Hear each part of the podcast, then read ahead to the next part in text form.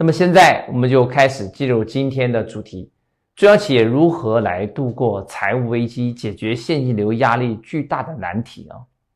那么这个难题该怎么解决呢？实际上呢，准确来讲，大方向来讲，应该是开源节流这两个啊思路啊，我们来写一下啊，就是两个思路啊。第一个呢，就是开源啊，开源啊。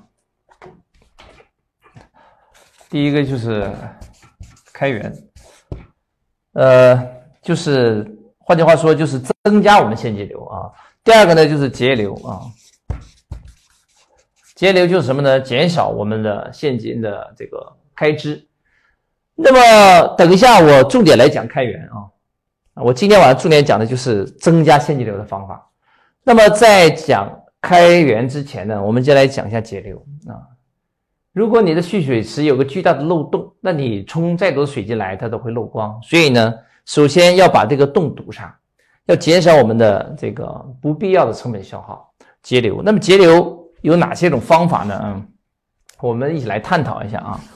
那企业呢，主要的开销是两类啊，一类呢是员工的工资啊，一类呢是我们的这个房租、水电。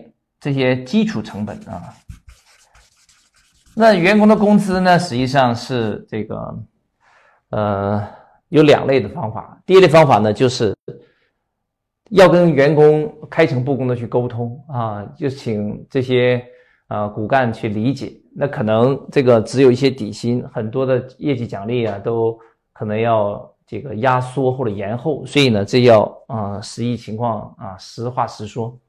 然后呢，高管呢应该主动要求降薪，为公司啊着想，长远打算。所以从工资角度出发，可以做一些变通性的处理。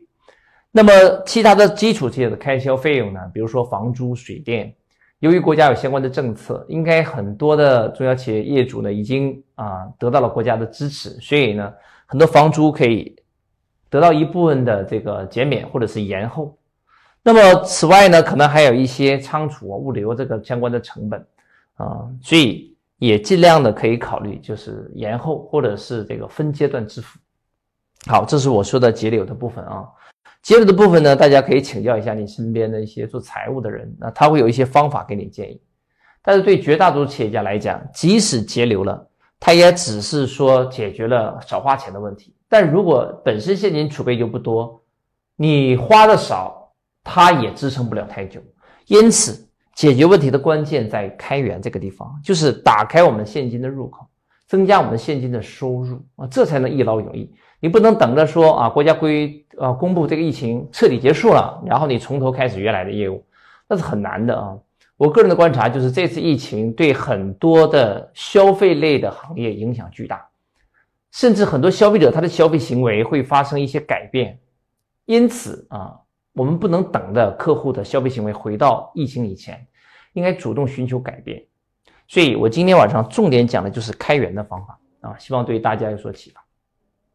那么开源呢，有三类的开源啊，就是放大我们现金流的方式有三类啊。我今天晚上啊分三个阶段跟大家一一探讨。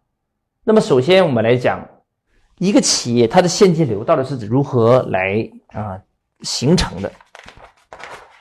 绝大多数企业家对自己企业的现金流的理解都是比较呃，就是传统的。实际上呢，我们把企业的现金流啊，可以理解成为两类的钱啊。我经常问企业家，我说，呃，你们怎怎样理解企业的现金流呢？很多企业家说，那就是我那点银行存款啊，账上可以用来买原材料、发工资的钱。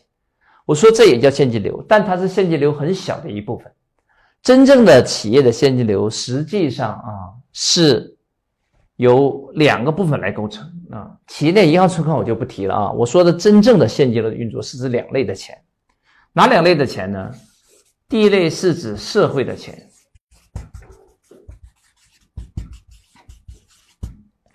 第二类呢是指未来的钱。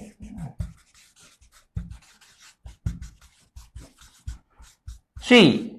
企业家一定要学会运作社会的钱跟运作未来的钱。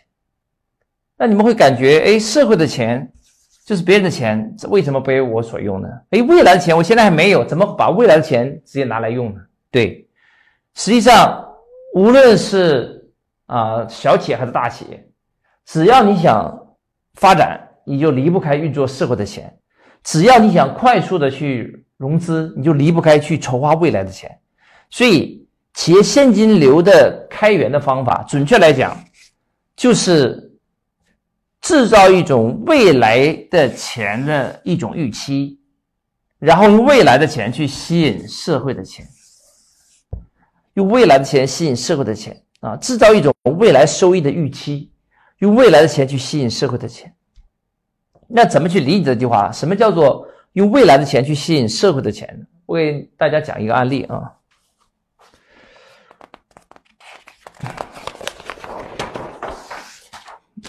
那么我们有一个学员，他是做健身房的。那么他这个健身房呢，他原来的投资甚至有两千方。那么他原来的做法是两千方全部自己投，前后要投五百万左右，差不多要两年回本。好，那么这是传统的做法。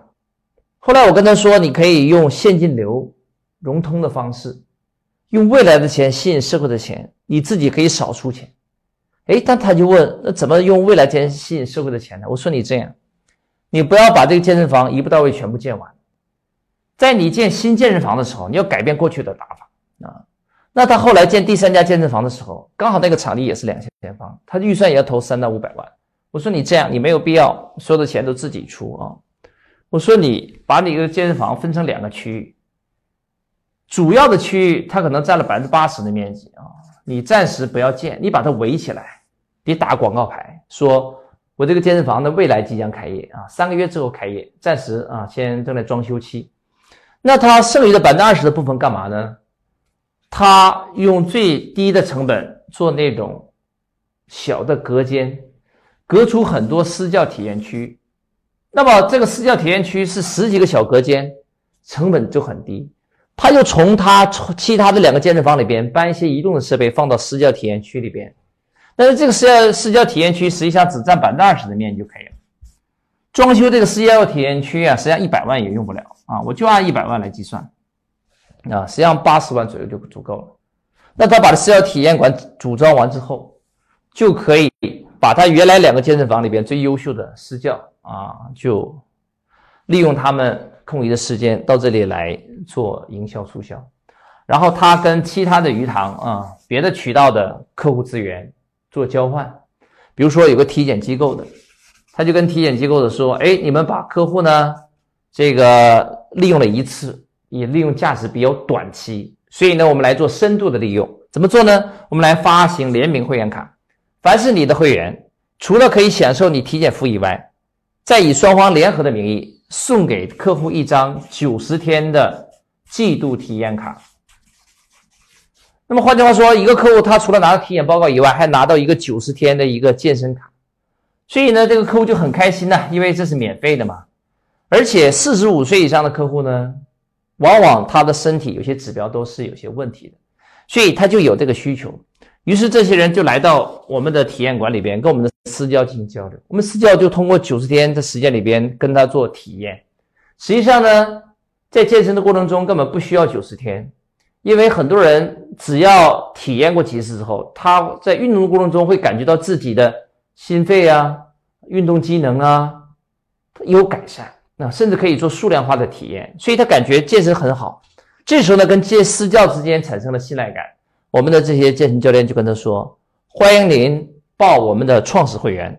我们现在呀，主功能区正在装修，还没有开放。一旦我们开放之后呢，我们收的就是正常会员。”我们普通会员一张会员卡要收两千七百元，但是如果是创始会员的话，我们一张卡只收一千五百元。所以你现在来办我们创始会员，你就几乎打了一个五折，只为七千二。那你还可以报私教课，一概都可以打折。所以就吸引了很多的客户，就非常感兴趣。于是很多客户跟私教建立信赖感之后，就纷纷来买这个主功能区未来开放才能体验的那个会员卡。那么这些私教就产生了。很好的一个转化率，于是就从客户身上拿到钱，很快的装修起它的主功能区来。因此他这个项目他自己这个老板并不需要再掏三五百万，他只要出百分之二十的钱啊，甚至更少，就把这个项目做起来了。